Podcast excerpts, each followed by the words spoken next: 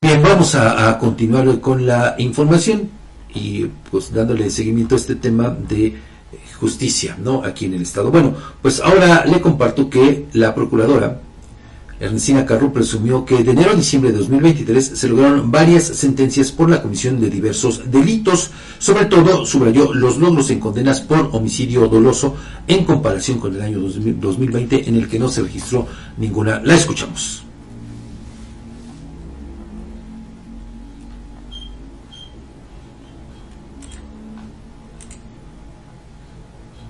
En el delito de secuestro, en este, en este trimestre, el último trimestre del 2023, tuvimos eh, cero secuestros, trata de personas también cero, en comparación también en el 2022 tuvimos también eh, cero, 2021 una.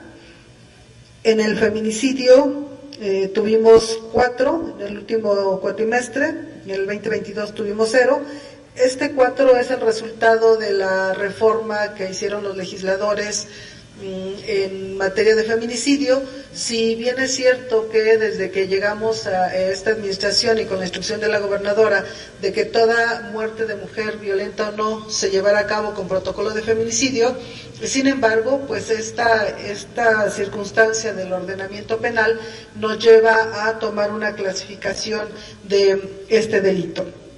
Por es el delito de homicidio doloso, como ustedes podrán observar, en este, en este cuatrimestre del 2022 al 2023 tuvimos solamente 19 eh, homicidios.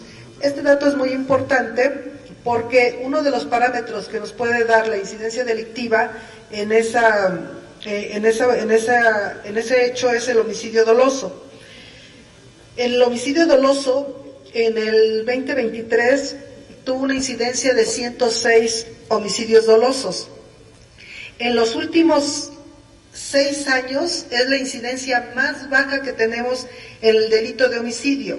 En el 2017 tuvimos 120, en el 2018 123, en el 2019 149, en el 2020 109, en el 2021 117, en el 2022 130 y en el 2023 106 delitos en forma anual. Por cuanto hace al delito de robo de vehículos, en este cuatrimestre también tuvimos eh, una baja de 350, 305 robo de vehículos.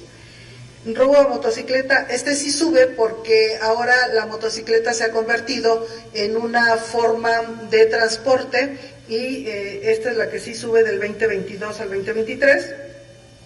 Por cuanto hace al robo a casa habitación, baja a 95 carpetas, en el 2022 tuvimos 116.